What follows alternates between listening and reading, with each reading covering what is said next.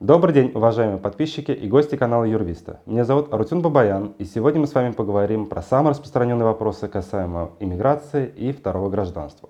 Но прежде чем я начну отвечать на самые распространенные вопросы, я попрошу вас поставить кнопку лайк, подписаться на наш канал, мы все это любим.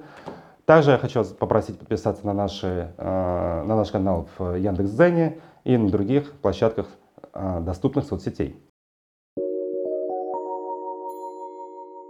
Итак, переходим к вопросу. Первый. Какие страны нам доступны для иммиграции? Я на данный момент скажу самые распространенные страны, то есть э, понятное дело, то, что э, стран большое количество, но вот самый топ на сегодняшний день э, доступных для россиян, граждан э, Беларуси, это, это следующие страны. Это Аргентина, Гренада, Армения, Турция, Парагвай, Чили, э, Израиль, Таиланд – и Мексика. Есть, конечно, еще и другие страны, но вот это был самый топ за последние, наверное, полгода.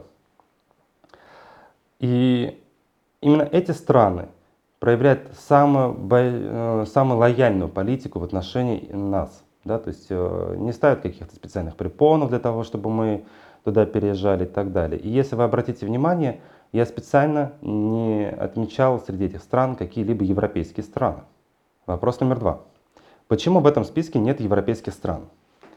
Да, с одной стороны, э, вы можете быть правы, сказать, есть же там программы там, для финансово независимых лиц, и вроде бы их там многие страны не закрывали и так далее. И это правда. Но правда еще состоит в том, что никто достоверно не знает, как долго это будет э, длиться проверка ваша, и, соответственно, ваша заявка, насколько долго будет висеть э, на рассмотрении у чиновников. То есть вы можете соответствовать всем критериям. Вы можете подписать любую бумагу, да, которую они там от вас могут потребовать, но никто вам не даст гарантии, что, условно говоря, за три месяца ваша заявка будет рассмотрена и одобрена. И, скорее всего, вы можете столкнуться с ситуацией, когда ваша заявка будет висеть на рассмотрении полгода, а то и год. Сделано это не просто так. Большинство чиновников из этих самых стран Европы – они боятся рассматривать заявки, которые поступают от граждан Российской Федерации и ее резидентов. Мы относимся э, для них уже не к категории ультра-хай риск, да, то есть там сверхвысокий риск, а категорию уже, откровенно враждебной страны. Соответственно, они будут крайне тщательно проверять все заявки. И не факт, что если раньше, там, допустим, в конце прошлого года – вы бы по всем этим критериям спокойно бы прошли и получили эту самую заветную там, визу и вид на жительство в то же самое, не знаю, там, Франции, Германии, Швейцарии, Италии, там, Испании, прости господи, вот, то э, сейчас у вас было, будет все легко. Значит, почему, прости господи, ну потому что переезжать в Испанию все налоговая система, это, конечно, то еще удовольствие. Поверьте мне на слово, налоговая Испании – это просто наследная организация от Инквизиции, которая там жестила по полной программе. Вот. И на данный момент мы временно прекратили работать с европейскими странами до тех пор, пока не улягутся страсти. Как вы видите, сейчас э, такие прекрасные страны, как Эстония, Латвия, Литва, там, Польша, они в принципе э, строят свою политику на основе того, что они не хотят видеть на своей территории граждан Российской Федерации. А что же говорить про другие страны, там та же самая там, Дания, Нидерланды и так далее, тоже, в общем-то, присоединяется к этому самому списку. Что будет дальше, непонятно. А, аналогичная история идет по Германии. Там и так было, в принципе, достаточно сложно получить эту самую визу. Это правда. В Швейцарии было легче, как-то не странно. А на данный момент у нас нет гарантии, что вот мы соберем все документы, мы подадим, а завтра прекрасный всеми любимый канцлер Германии Шольц, который э, является прекрасным специалистом по газовым турбинам, не отщебучит что-то новое и не наложит какой-то очередной запрет. И именно из-за того, что такого рода риски есть, временно мы приостановили работу с европейскими странами. Что будет дальше, как говорится, покажет время. Но на данный момент ситуация такая, какая она есть. Я знаю, что есть игроки, которые предлагают свои услуги и э, говорят, что нет, как бы программа работает, давайте попробуем, запустим. Это уже, как говорится, на ваш э, страх и риск. Я не говорю то, что они какие-то неправильные, нет, они, может быть, действительно на этом специализируются, у них там, может быть, и есть хорошие кейсы, Но если вы э, им зададите вопрос, как быстро я реально получу вид на жительство, вы увидите то, что, скорее всего, они не смогут прямо и четко ответить. Почему? Потому что если они действительно качественные игроки, которые отвечают за свою репутацию, они не смогут вам ответить на этот вопрос. Так что, в общем-то, именно по этой самой причине европейских стран там нет. Я не рассматриваю всякие там причины экономического характера. Это уже, как говорится, на ваше личное суждение. Да? То есть э, кому-то экономика Европы в том состоянии, в котором она есть сейчас и в котором она будет в будущем, их это будет устраивать, да, то есть, может быть, кто-то из вас скажет, там, мне все равно, мне там хочется жить на берегу прекрасного теплого моря, это уже другой вопрос. И э, именно поэтому вот экономические составляющие, почему туда не стоит ехать, я не рассматриваю. Я рассматриваю именно вот э, сам процесс рассмотрения заявки. Вопрос третий. Какие последние новости про эмиграцию в Аргентину? Ну, с Аргентиной э, есть очень интересная новость. Она заключается в том, то, что раньше можно было эмигрировать в Аргентину по визе рансе. То есть это что такое? Когда человек приезжает в Аргентину, показывает договор Э, сдачи недвижимости в аренду, показывает то, что у него на счету есть деньги, считается то, что у него есть пассивный доход, и, соответственно, на этом основании он получал вид на жительство, и через какое-то время, а именно через два года постоянного проживания после получения DNI, он уже мог подать в суд с просьбой предоставить ему гражданство. Что происходит сейчас?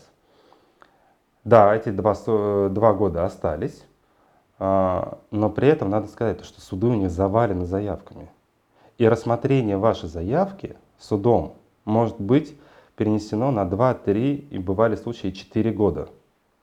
Да, то есть вы можете сидеть в ожидании этих, э, э, этого вот суда для того, чтобы вот просто прийти и сказать, я хочу паспорт. И как долго это будет все длиться, пока что неизвестно. Но есть другой вариант, более, как вам сказать, оперативный. Это вариант через трудовой контракт. Значит, есть компании, которые предоставляют такого рода услуги, когда иностранец трудоустраивается в компанию, и на этом основании он уже может получить этот самый и более того, э, Аргентина в данном случае не будет предъявлять требований по реальному проживанию в стране. И получение гражданства, оно может быть э, рассмотрено вот, э, органами где-то примерно через два года. Хотя я могу похвастаться, что наши адвокаты имеют большое количество кейсов, когда весь процесс от начала до конца заканчивался через 16-18 месяцев. Почему? Потому что у нас крутые адвокаты. И, и отдельно я бы хотел поговорить по поводу стоимости услуг. Значит, э, Аргентина, она, конечно, в сравнении там, с такими странами, как Гренада или там Турция – она стоит намного дешевле. Вот весь э, пакет услуг, там, юридического сопровождения, там, адвокат и так далее и тому подобное. Но я знаю, что есть некие игроки, которые предлагают свои услуги за такие цены, как там 10 тысяч, 15 тысяч долларов. И я бы очень хотел вас всех предостеречь от этого по одной единственной причине. Скорее всего, в эти 10 тысяч долларов или в 15 не включены услуги адвокатов, нотариусов, переводчиков, э, всякие госпошлины и так далее. То есть это именно стоимость э, услуги по сопровождению, консалтингу. И когда вы сталкиваетесь с такими э, компаниями, которые предлагают за такие деньги оформить гражданство Аргентины, вы должны просто четко понимать, какое наполнение есть за эти деньги. Это очень важно, потому что пошли уже случаи, когда уже к нам стали обращаться, что они э, там обратились в те или иные компании, заплатили примерно вот такие деньги, и у них ровным счетом ничего не получилось, потому что оказалось то, что заплати еще за то, за то, за то-то, то-то, то-то, то-то, и получалось то, что сумма уже э, переваливала за планку 100 тысяч долларов. И именно поэтому я рекомендую прежде чем хвататься за сердце и говорить, ой, как дорого стоит гражданство Аргентины, там, когда вам говорят реальный прайс, вы посмотрите наполнение, которое есть у других игроков. Это крайне важно. Когда вы понимаете, за что вы платите, когда вы видите, что там все услуги полностью расписаны, то вы, у вас перед глазами, соответственно, ну как это вам сказать, Но есть же, да, кулинарные книги, да, там говорится, вот борщ, да, и там есть вот такие там всякие там картошка, там свекла, там мясо, там еще что-то. Я просто борщ никогда не варил, не знаю, что там есть. Вот. Но вы видите, да, там состав.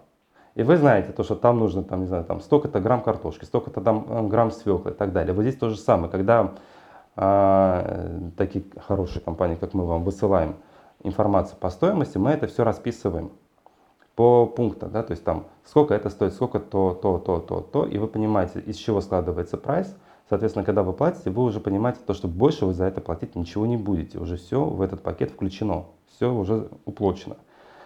Когда вы сталкиваетесь с э, откровенно низкими ценами, первое, что вы должны запомнить, не может гражданство стоить таких денег, но уже нет этих цен, реально, то есть э, в итоге это все станет существенно дороже. И второй момент, всегда смотрите на наполнение. Отдельно я бы еще хотел упомянуть про историю, с которой стал, стали сталкиваться мои коллеги, так сказать, по цеху. Это следующая ситуация. Допустим, вы ведете переговоры с каким-то лицом, который говорит о том, то, что вот мы предоставляем такие-то, такие-то услуги, и вы просите выслать контракт.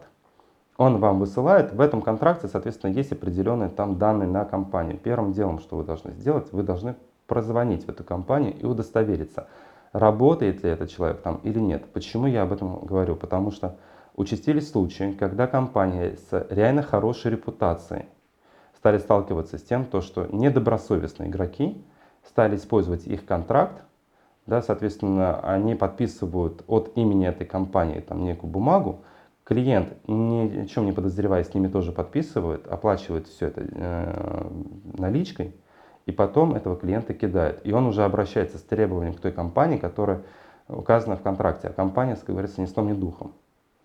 Поэтому прежде чем заключать договор, прежде чем платить, постарайтесь навести справки о том, действительно ли этот человек там работает, действительно ли эта компания существует. Если у вас есть возможность приехать в офис в компании, приезжайте, и вы можете убедиться, что это действительно тот самый человек, с которым вы разговаривали, что компания существует. Это крайне важно, потому что на сегодняшний день, еще раз повторюсь, к сожалению, есть недобросовестные игроки. И крайне важно быть аккуратным, потому что по большому счету все эти деньги, заработанные вами явно там, тяжелым трудом, они вами ценятся. И будет очень обидно, если вы вдруг нарветесь на каких-то недобросовестных игроков. А не опасно ли эмигрировать в Латинскую Америку? Ну, мы с вами много знаем про Латинскую Америку, особенно благодаря голливудским фильмам и сводкам новостей. Многих э, Латинская Америка ассоциируется с каким-то крайне низким уровнем жизни, высоким уровнем криминала и так далее. Ну, конечно, все зависит от страны. Э, мы работаем с теми странами, где, в принципе, безопасно. То есть, понятное дело, то, что в каждом городе там, допустим, в том же самом Буэнос-Айресе вы можете увидеть там прекрасные там, проспекты, там абсолютно безопасно, освещено, и там все прекрасно. И чуть вы там отошли там, на несколько кварталов в сторону, и там вы столкнулись с фавелами, где, ясное дело, уровень криминала высокий. Но не ходите в эти самые фавелы.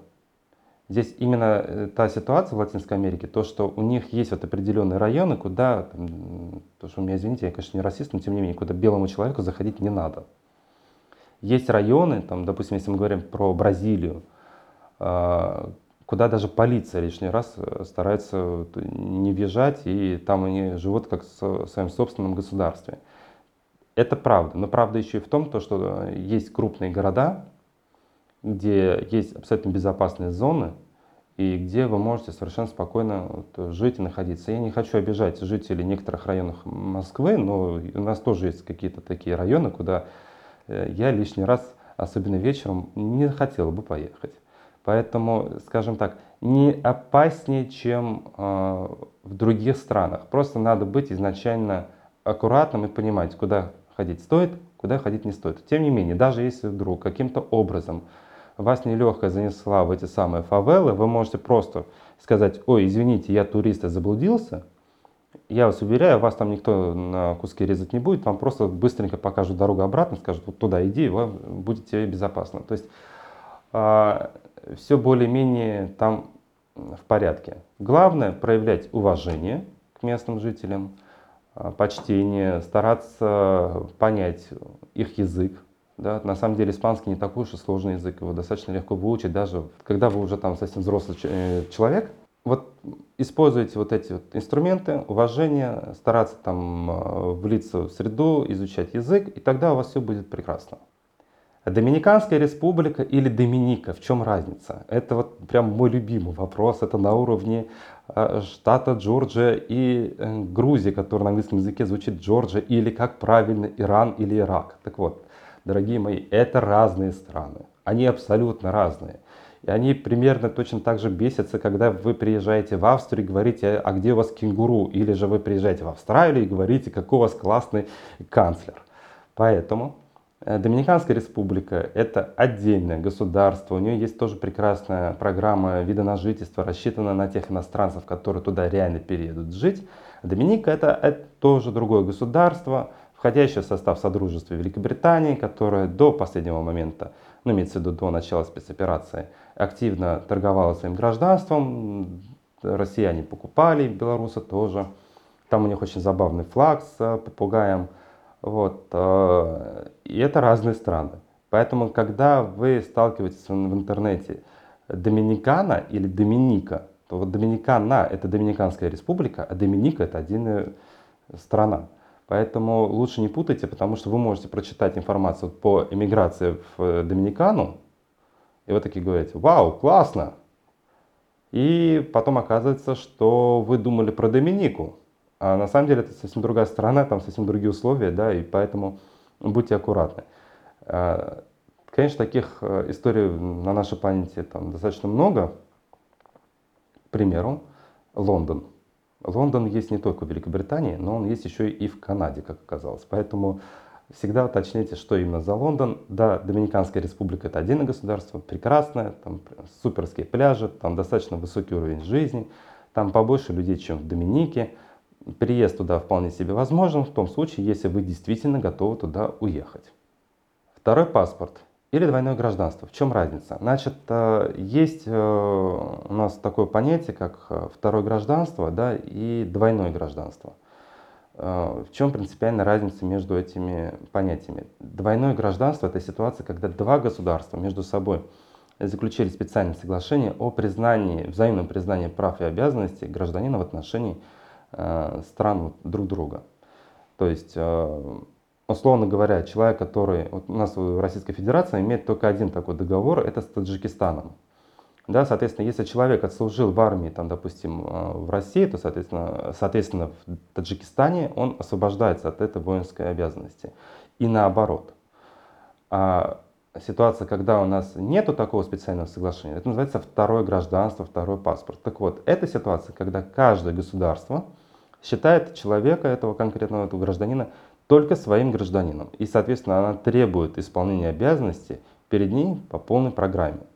Приведу маленький пример. Вот есть э, Россия и есть Армения. Гражданин Армении и России постоянно проживает в Российской Федерации. Вот он уже вырос, стал большим мальчиком, ему 18 лет исполнилось. Соответственно, его любезно приглашают в военкомат как в Российской Федерации, так и в Армении.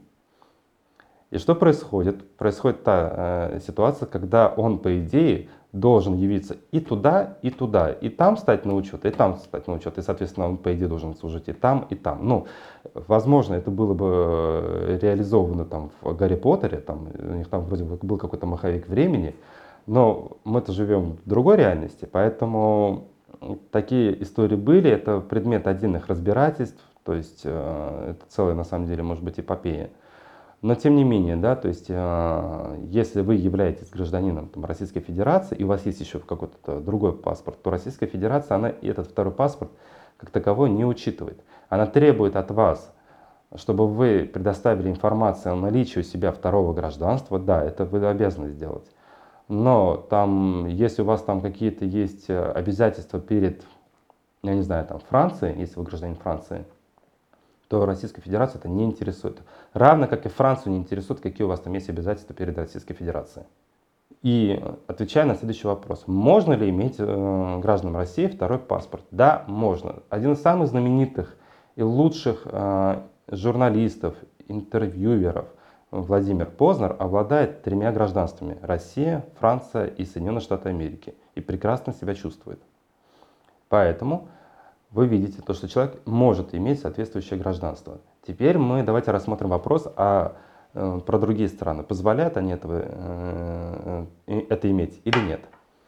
Есть э, такие страны, как Нидерланды, э, Испания, которые напрямую запрещают своим подданным, а это королевство, поэтому там не гражданство, а подданство, да, иметь второе гражданство. И в данном случае человек, который хочет получить испанское подданство или нидерландское, он должен для себя решить, готов ли он отказаться от российского гражданства или нет.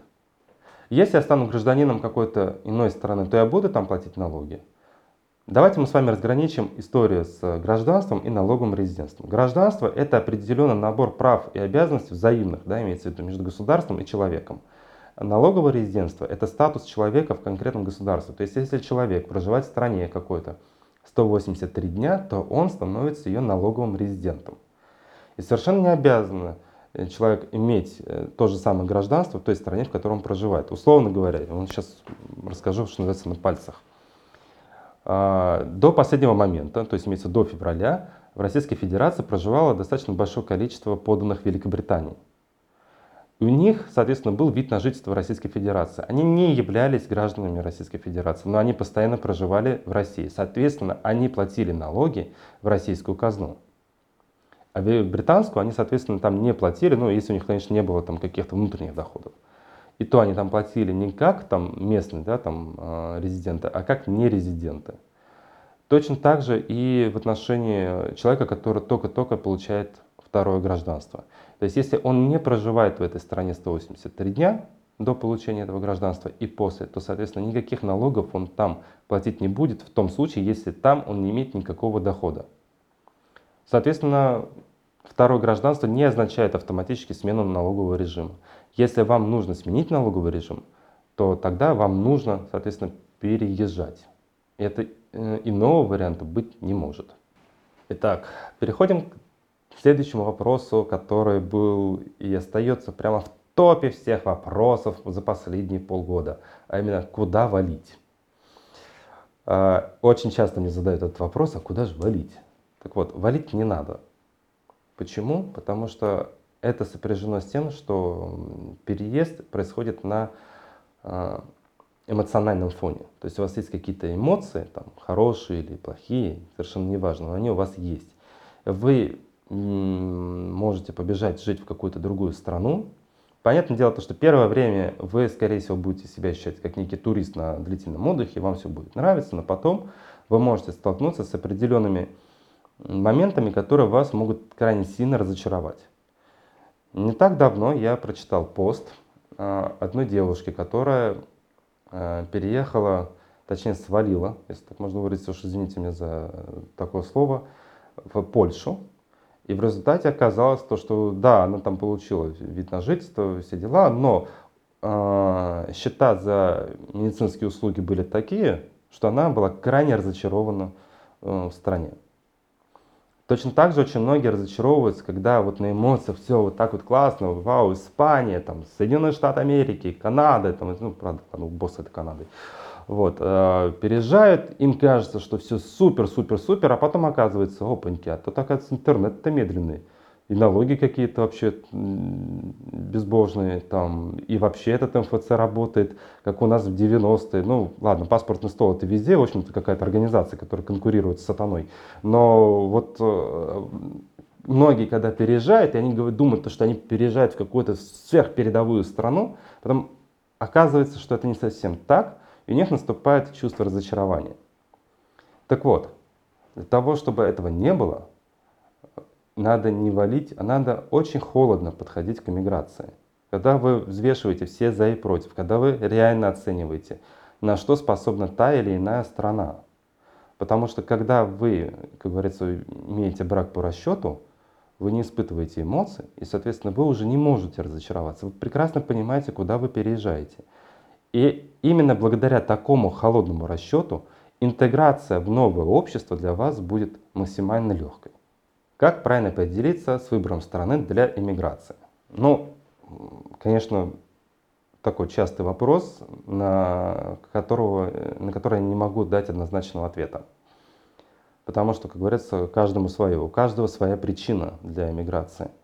Есть, наверное, несколько основных критериев, которые вы должны для себя выбрать. Это языковой барьер, насколько вы легко можете выучить тот язык, или которым вы уже, может быть, владеете. Почему? Потому что не зная этого языка переезжать в какую-то страну, то есть, допустим, если вы собрались переезжать а, в испаноязычную страну, а вы по-испански совершенно не разговариваете, то у вас в первое время могут возникнуть просто языковой барьер, да, проблем, потому что это миф, что весь мир разговаривает на английском языке. Я вас уверяю, достаточно большое количество стран есть, где молодое поколение не владеет английским языком, а про старшее поколение и подавно. Соответственно, а, надо понимать свои силы, готовы ли вы будете выучить местный язык. Второй, наверное, момент – это, естественно, экономическое состояние этой страны, то есть насколько ее экономика соответствует вашим а, ожиданиям, вашим а, расчетам и так далее. То есть насколько легко вы в той стране, в которую собираетесь переехать, вам будет легко раскрутиться, вы сможете найти свою работу и так далее. Да? То есть насколько это будет вам легко. Более того, э, должны будете сравнить тот уровень доходов по паритету покупательской способности. Это очень важно. То есть вы можете, вот я очень часто слышу, там, а вот там в какой-то стране там пенсия составляет там 2000 евро. Ну окей, да, она составляет 2000 евро, только посмотрите на цены. И вполне возможно, что эти самые 2000 евро по местным ценам, они могут быть ну, понятное дело, что больше, чем у нас, но э, я бы не сказал, чтобы покупательская способность была сильно выше. И поэтому, прежде чем вот решаться на переезд, вы должны просчитать реально стоимость жизни в этой самой стране. И это тоже один пункт. Да? И вы понимаете, то есть я переезжаю в эту страну, стоимость жизни в этой стране такая-то, у меня зарплата такая-то, что я там буду делать? У меня э, была история, когда меня приглашали э, в Швейцарию, на переезд. И я подсчитал уровень жизни, получалось, что в Цюрихе я должен был ежемесячно тратить порядка 8 тысяч франков на то, чтобы жить ну, средне. А зарплату мне предлагали 5 тысяч франков. Конечно, на тот момент, когда мне ее предлагали, мне показалось, вау, зарплата-то классная. А потом, когда сел, посчитал и сказал, не-не, ребят, извините, но я не поеду, потому что, по сути, я здесь зарабатываю больше, чем я заработаю у вас. Хотя в абсолютах абсолютно разные цифры. И э, на это обязательно стоит обратить внимание. Ну, понятное дело, что налоги. Да? Дальше что мы смотрим? А, культурную, ментальную среду. То есть есть э, люди, которые там готовы переехать в страну с абсолютно другой ментальностью. И они готовы там влиться в э, местное сообщество. Есть люди, которые не готовы. То есть, условно говоря, почему азиатское направление, оно на самом деле не столь популярно, как европейское. Да в том числе и потому, что влиться в тайское общество не так легко. Там получается ситуация, что экспаты, то есть иностранцы, которые там проживают, их э, тайцы очень э, уничижительно называют фаренги. Они живут уже как бы своими анклавами, да, своей тусовкой, то есть у них интеграция с э, тайцами, она крайне вот мала.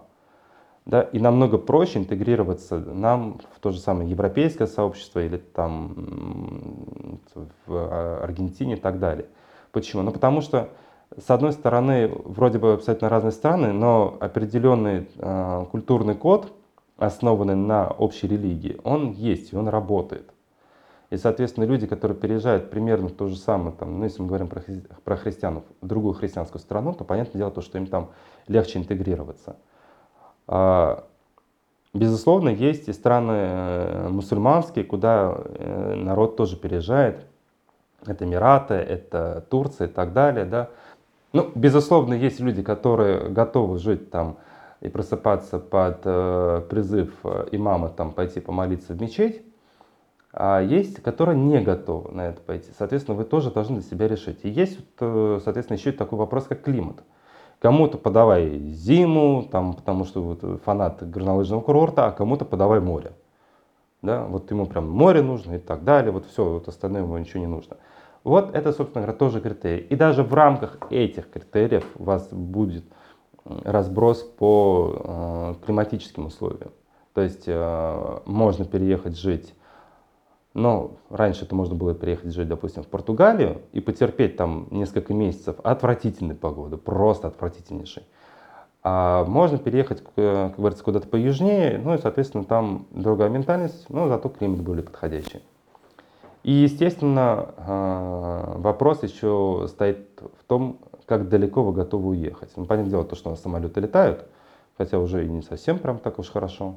И есть определенные логистические проблемы и неудобства. Но тем не менее, да, то есть если вы уезжаете, а у вас здесь, допустим, в России остаются родственники, и скорее всего у вас с ними хорошие отношения, и скорее всего вы захотите с ними там периодически видеться, то, соответственно, наверное, имеет смысл еще и подумать на тему того, как далеко вы готовы улететь. И как легко будет в случае чего добраться. Я указал вот, э, ну, определенные критерии. Это не означает то, что это какой-то чек-лист, по которому вы обязаны следовать. У вас должен быть свой собственный чек-лист. Uh, условно говоря, семьи с детьми должны обращать внимание на работу ювенальной службы в той стране, в которой они собираются переехать жить. И, естественно, там есть и куча других вопросов. Да? Где-то вы готовы мириться с тем, что вы будете называться не мама и папа, а родитель один, родитель два и так далее.